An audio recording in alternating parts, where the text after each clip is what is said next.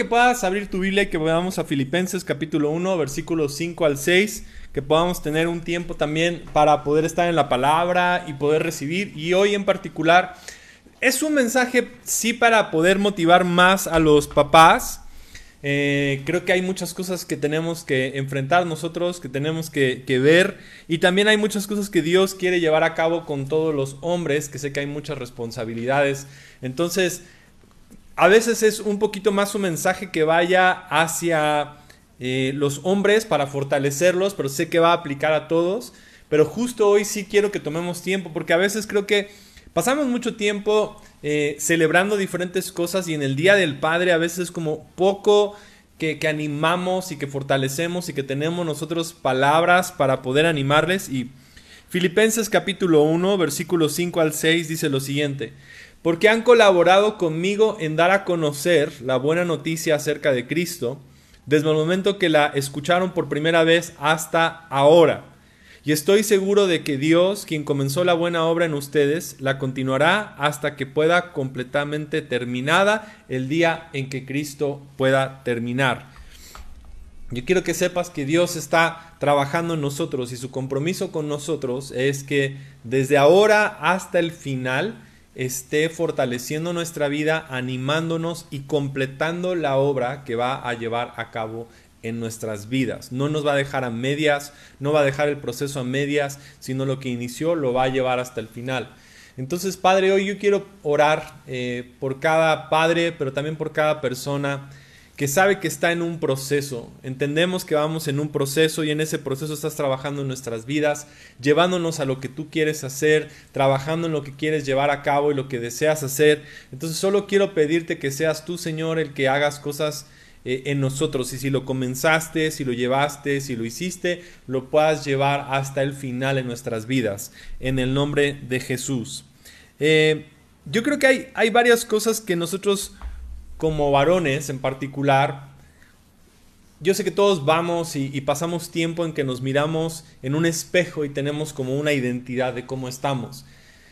Pero si somos muy honestos, muchas ocasiones cuando estamos viendo nuestra imagen, cuando estamos mirando algo de lo que Dios quiere hacer, nos vemos todavía más con acusación que con gracia. No nos vemos con la gracia que Dios está ahí, nos vemos muy muy apartados, hay, un diálogo muy interno a veces negativo de lo que está pasando. Y cuando le decimos a un hombre de Dios te quiere usar y está ahí, vienen más dudas de cómo va a ser esto, cómo va a suceder. Lo vemos incluso también, no nada más en hombres, también lo vemos en mujeres. Cuando el ángel se le aparece a María, te va a usar y dice, ¿cómo va a pasar esto? ¿Cómo va a suceder? Cuando Dios viene con Gedeón y le habla, siempre hay una respuesta. Dios con Moisés y Moisés como que no estaba tan consciente de las cosas que Dios quería hacer. No, siempre nos vemos en la forma en la que Dios nos ve. Y en ese proceso de que llevamos nuestra vida, nos, nos miramos todavía un poquito a distancia, no precisamente en el lugar o como Dios nos quiere ver. Y quiero que veamos una transformación de un hombre que es Jacob, que mientras estuvo en Génesis, eh, Dios lo transformó a la imagen que lo quería tener. Y cuando él inicia, no inicia con un lugar muy favorecedor, inicia con muchas cosas en su contra. Y está en Génesis capítulo 25, del 25 al 26, que dice lo siguiente. El primero en nacer era muy rojizo y está naciendo desde el principio, tenía los dos y estaba cubierto de mucho vello, como un abrigo de piel y por eso le llamaron Esaú. Después nació el otro mellizo, agarrando con la mano el talón de Esaú y por eso lo llamaron Jacob. Isaac tenía 60 cuando nacieron los dos mellizos. Y vemos a una persona como Jacob que cuando nace, desde el primer día que nace, nace en segundo lugar. Nace no estando en, en, un lugar que nosotros quisiéramos, nace en segundo lugar y en su familia inmediatamente comienza una dinámica muy negativa, viendo a Jacob ahí un poquito retraído, un poquito no amado, no bienvenido, no admirado. Y, este problema también tenemos que entender que en los hombres cuando no tenemos y no hay esta admiración y no hay un lugar donde pueda haber la oportunidad de que sean ellos, va a haber muchísimos retos, va a haber muchas cosas que van a ser complicadas en su vida. Y, en, la, en, la, vida de Jacob, la primera cosa que está sucediendo es que es bienvenido a la vida, te vamos a poner en segundo lugar, tu hermano mayor va a tener la bendición y a ti te vamos a poner un nombre como usurpador, aquel que quiere tomar el primer lugar pero no, no, no es para ti, no lo tienes. Y esa esencia está mostrándonos mucho la forma en que nos sentimos. Eh, hace algunos años estaba yo en, en un concierto, fui al concierto y yo me formé, había una fila muy, muy, muy larga. Y me tocó más o menos atrás, yo quería llegar y tener un buen lugar, pero toda la fila estaba como formada y, yo estaba a la vuelta de, la esquina. Y de repente eh, el evento iba a ser un concierto donde iba a haber un músico, un bajista que me gusta mucho y tenía ganas de ver ese concierto, pero en el proceso de estar ahí esperando, llegó un amigo, me, me agarra así del hombro y me dice, hey, ven, tengo un lugar para ti. Entonces me agarra y me jala y me lleva pasando toda la fila todas las personas, vi a personas que conocía y todo el asunto. Entré al evento y me sentó y me dijo, siéntate donde tú quieras. O sea, fui el primero en entrar y sentarme donde yo quisiera. Y cuando llegué y me senté, me sentí ahí y estaba yo sentado y en todo el proceso es como yo no merezco este lugar, ¿por qué estoy aquí? Porque yo me había formado, a mí me tocaba entrar como después de 150 personas, tal vez me hubiera tocado hasta atrás, yo no sé en dónde me hubiera tocado, pero sentía como que yo estaba siendo un impostor, como que estaba usurpando el lugar de otra persona, como que tomando el lugar de otra persona, y no estaba yo tan consciente de que ese lugar, ese lugar que había sido escogido para mí, que Dios había preparado para mí y que nos había puesto en ese lugar. Y creo que en general, como hombres, algunos padres y también algunas mujeres también luchamos a veces con esta sensación de que deberíamos de estar todavía en un segundo lugar, que tal vez no nos hemos merecido todo, que no nos hemos ganado todo, que no hemos luchado lo suficiente, que no hemos alcanzado o que no tenemos todas las cosas necesarias para poder estar sentados ahí. Y es, esto se llama también el síndrome del impostor y yo creo que viene desde este momento, es el síndrome de Jacob, el síndrome de que usurpamos un lugar, de que tomamos un segundo lugar y que, a lo mejor lo que ahora tenemos, sabemos que de cierta forma no hicimos lo suficiente para tener esto. Y, pero al mismo tiempo nos damos cuenta que Dios nos ha bendecido más de lo que nosotros tal vez merecemos o deberíamos tener. Que tenemos muchas cosas en las cuales tal vez ni siquiera oramos y Dios nos las dio o que no. Entonces balanceamos entre los dos. Por un lado, nos sentimos que hemos usurpado lugares o hemos ganado cosas que no son nuestras, pero por otro lado tenemos un montón de bendiciones que Dios nos ha dado, las cuales ni tampoco las merecíamos y nos es como que ¿por qué está pasando todo esto? Y entramos en ese juego de querer ganarnos las cosas, porque si hay una presión sobre los hombres de ganarse la vida. Hay una presión sobre el papá de ahora qué vas a hacer para ganarte la vida. Y, viene en este lenguaje de estoy persiguiendo la chuleta, estoy trabajando, estoy buscando, estoy persiguiendo todas estas cosas, sin realmente entender que Dios ¿Dónde está este rol? Porque en este lenguaje de perseguir la, chuleta y buscar, hay una presión. Inmediatamente la primera responsabilidad sobre un papá es proveer y buscar y traer esas cosas para su familia. Y hay un peso que está sobre sus hombros que a veces es difícil de poder expresar, pero que también cae en personas que tienen responsabilidades y que lo están llevando a cabo. Que dicen, ok, ¿cómo es que esto funciona? ¿Cómo es que esto pasa? ¿Cómo es que esto lo podemos entonces nosotros llevar? Entonces sentimos que tenemos un lugar que no merecemos y, es, saber dónde es que Dios realmente nos quiere. Porque yo estoy convencido que solamente si vemos a papás, a hombres, a mujeres, tomar el lugar que Dios les está dando, el, lugar que Dios les está entregando, muchas veces te vas a conformar con menos. Y mi deseo hoy es que levantes los hombros, salgas adelante y entiendas que Dios sí te puso en primer lugar, que Dios sí está haciendo algo en tu vida donde quiere ahora multiplicar tus fuerzas y llevarte adelante. ¿Y cómo comienza este proceso? Entender que con Dios, siendo nuestro Padre, lo primero que Él quiere es que podamos nosotros jugar con Él y disfrutar también de su presencia.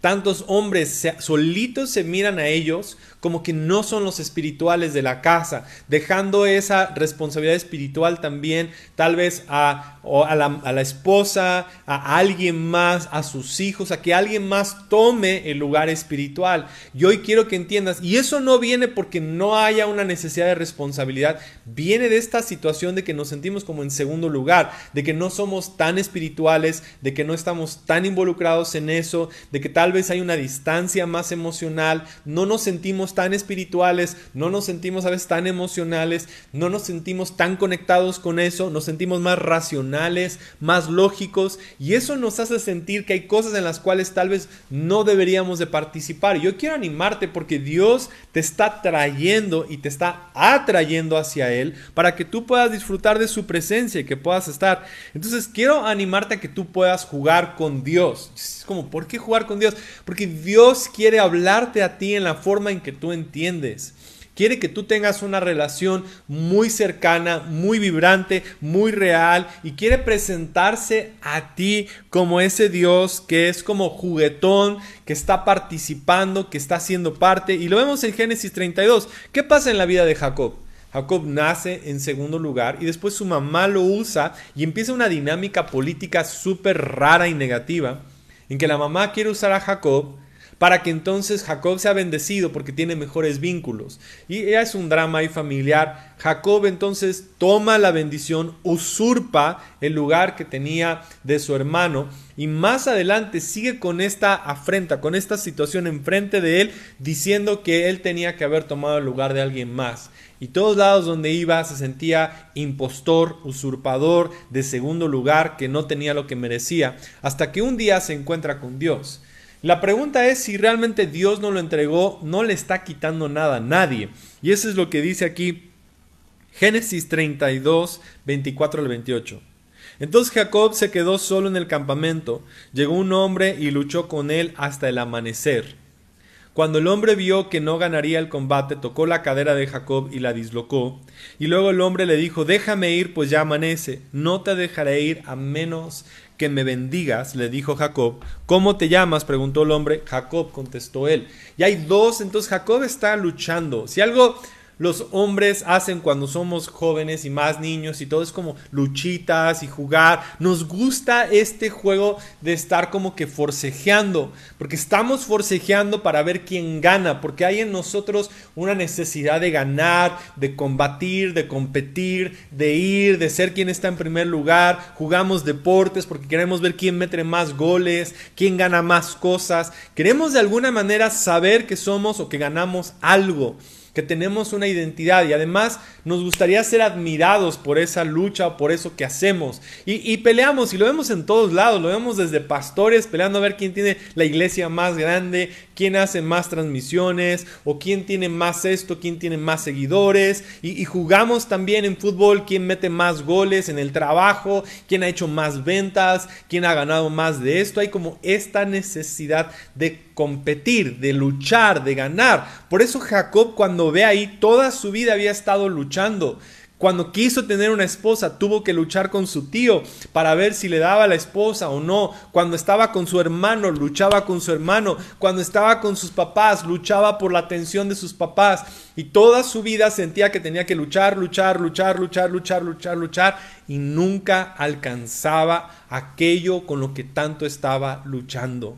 Hay una parte que te desinfla cuando luchas, luchas, luchas y no lo estás alcanzando. Hay una parte cuando buscas y buscas y buscas empleo y te están negando. Hay una cuando llamas y llamas y llamas y no hay ventas e intentas y obras y parece ser que no hay respuesta y parece ser que todas las cosas que llevas ahí no están produciendo aquello que necesitas y lentamente comienzas a sentirte desinflado te sientes en segundo lugar, te sientes que haya alguna distancia por la cual Dios ya ha respondido a tantas otras personas y parece ser que esa misma respuesta no la quiere dar a ti. Y lentamente nos sentimos como en segundo lugar nos sentimos como, ok, tal vez Dios va a responder y empezamos a conformarnos cuando hoy quiero decirte quiero que sepas, Dios no quiere que te conformes con menos. Dios no quiere que te conformes con una vida a la mitad, no quiere que te conformes con algo mediocre, con que tengas una vida nada más de sobrevivir, no quiere que te conformes nada más con llevarla, con perseguir la chuleta, con perseguir ciertas cosas. Dios no te está llamando a que estés a la mitad del camino, Él está ahí y te está diciendo, aquí estoy, quiero venir, pero empieza jugando con nosotros. ¿Qué significa que empieza luchando con nosotros? Empieza a jugar, empieza, ¿por qué? ¿Por qué está jugando? Porque obviamente Jacob peleando con Dios, es evidente que Dios con un dedo no, no, no sería una competencia genuina. Solamente están forcejeando, está jugando y está ahí y Dios se calma y dice, Jacob, ¿hasta cuándo te vas a cansar de luchar conmigo? Muchas veces nosotros estamos luchando, Dios, bendíceme, bendíceme, haz algo en mi vida. Y Dios dice, ya te bendije, o sea, ya eres bendecido. No sé qué quieres ahora que suceda, cuando más bien lo que te está pidiendo es que tú puedas tomar tu lugar. Que sepas que ya eres eso, que ya llegaste al lugar donde ya está, que ya no tienes que competir más por la atención de Dios. Tienes la atención de Dios, tienes el amor de Dios y para Dios lo que es maravilloso es que no hay segunda, tercera y cuarta categoría.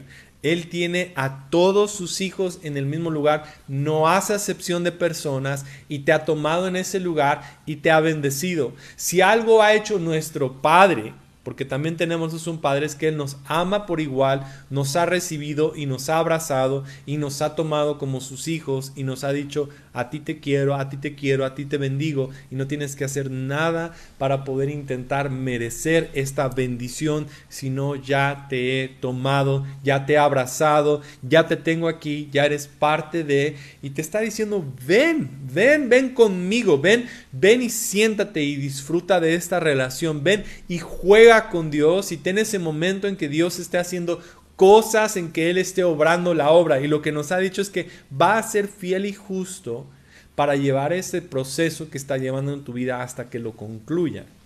Pero en ese proceso en que eres quien eres y en quién te vas a convertir, no dejas de ser su hijo, no dejas de ser favorito, no dejas de ser amado, no dejas de estar ahí, no dejas. Entonces tenemos que hoy de una vez por todas dejar a un lado la acusación, la condenación. Hay algo que me ha llamado mucho la atención de cuando nosotros hemos ido a Cuba en momentos en los que hemos visitado, porque hay muchas leyes muy extrañas en Cuba, hay muchas cosas que pasan. Y cuando la gente está ahí en Cuba hay muchas cosas que ellos tienen que enfrentar. Y de alguna otra manera, la mayoría de la gente que está en Cuba sabe que ha fallado, sabe que ha hecho alguna cosa que no ha sido 100% como se deberían de hacer las cosas. Y, y, sé que esto suena, incluso algunas personas han hecho, todos tienen algo que han dicho, algo que ha sucedido. Las leyes son tan raras que gente vive con mucha culpa. En cualquier momento podría llegar alguien y decirle, tú no has cumplido al 100% las leyes que han inventado y agarran y se los llevan por la corrupción y por el sistema, entonces viven constantemente con una culpa. Hoy hay muchos hombres que siguen culpables porque si llegáramos y nos acercáramos a ver tu vida te podríamos sacar trapitos, decir, tú has hecho esto y esto y esto y esto, y hay como una culpa de cosas que han sucedido porque muchos sabemos que hay cosas que Dios está procesando y que está llevando. Y esta situación ha hecho más bien que te retraigas de Dios, que te alejes de Dios en venir, en lugar de venir y presentar. En lugar de presentarte, sino que tú puedas tener, porque los hombres más vamos a un lugar hermético donde nos cerramos y Dios hoy quiere abrirte y quiere tomarte y quiere transformarte, quiere sanar tus heridas y quiere venir a mostrarte y decir, ok, conmigo sí puede ser 100% real, sí lo puedes mostrar, sí puedes mostrar lo que tú tienes. Y vemos por último en esta parte, en este pasaje con Jacob, que lo que termina siendo Dios cuando se presenta con él es que mientras está ahí, se, se dice el versículo 28, tu nombre de ahora en adelante ya no será Jacob, usurpador. Le dijo el hombre, ¿cuál hombre? Le dijo el ángel, le dijo Dios, podríamos decirle, le está diciendo el ángel del Señor con el que está peleando. De ahora en adelante serás llamado Israel, porque has luchado con Dios y con los hombres y has vencido. Y en el versículo anterior nada más le dice, y tocó la cadera y le dislocó la cadera y caminaba así. Caminaba como cojeando desde ese momento en adelante. Y algo pasa en la vida de Jacob, dos momentos, dos cosas importantes. La primera es que empieza a caminar como con la cadera dislocada, empieza a caminar cojeando. Pero la parte importante es que toma este nombre de usurpador, toma este nombre de segundo lugar, toma este nombre de una persona que no merecía, que no estaba ahí, y le pone ahora el nombre de Israel, llamándolo y poniéndolo como su príncipe, como el nombre. No solamente es curioso que haya tomado a una persona que empezó como usurpador en segundo lugar y que lo pusiera ahora adelante, pero es que esa es la historia de todos nosotros. Israel significa príncipe. Príncipe es aquel que está ahí junto al rey. podríamos decir es el primer hijo del rey. Cuando a veces hay personas que hablan de que no somos todos como hijos, es que en ese momento Dios está llamando a todos como sus hijos, como sus príncipes, como sus princesas. Es la, el lenguaje que está usando desde el principio. Y decidió utilizar a este hombre para que fuera el padre o el nombre o la nación llevaría su nombre como Israel porque está viendo a Jacob como el que era usurpador, un hombre que no merecía y lo trae y nos toma. A todos nosotros en algún punto hay muchas cosas que no merecíamos, que no deberíamos de tener ahí, que no deberíamos estar. Pero Dios nos toma de hasta atrás de la fila y nos sienta en ese lugar de honor, nos sienta a la mesa, nos sienta enfrente de Él para honrarnos, para bendecirnos y para decir, ya no tienes que luchar más, ya llegaste y te sentaste. Y desde ese lugar es que quiere que comiences tú a tomar una actitud para reinar, para ir hacia adelante, para que tú puedas disfrutar de la aceptación que Dios te ha dado. Hoy quiero que escuches las palabras que el Señor está orgulloso de ti, cree en ti. Yo sé que muchos decimos tenemos que creer en Dios, pero sabes que Dios también cree en ti, está orgulloso de ti, cree en lo que puedes hacer, cree en las cosas que te ha llamado a hacer. Por eso te puso un llamado, un destino.